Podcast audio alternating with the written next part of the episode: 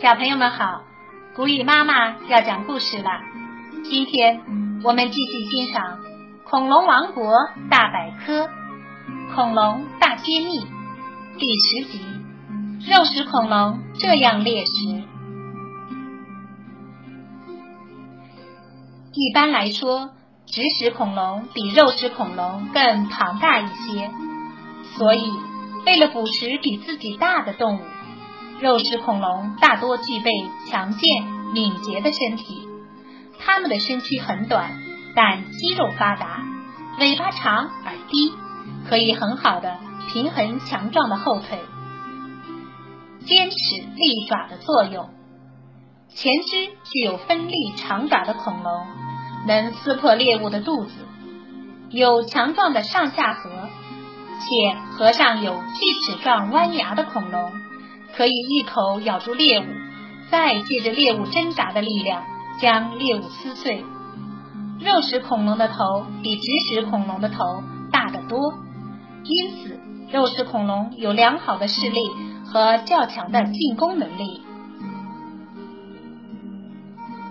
小型肉食恐龙进食的工具：小型肉食恐龙有灵巧的齿或巨大的钩爪。可以抓住猎物送入口中。有些恐龙有坚硬的喙，可以将其他恐龙的蛋啄破。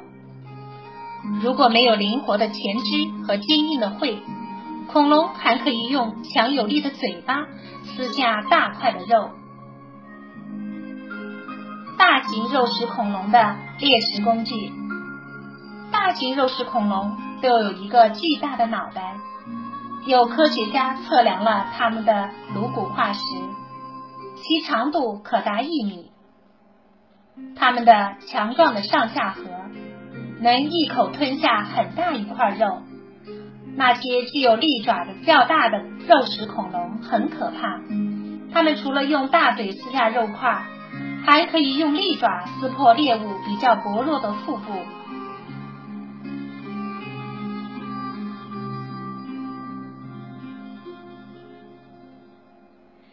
史前世界是啥样？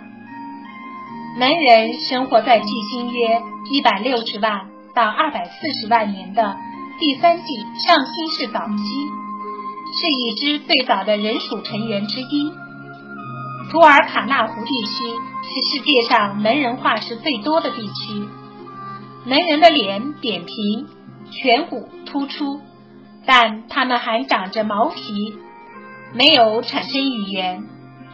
一个成年雄性门人身高约为一点五米，体重五十千克。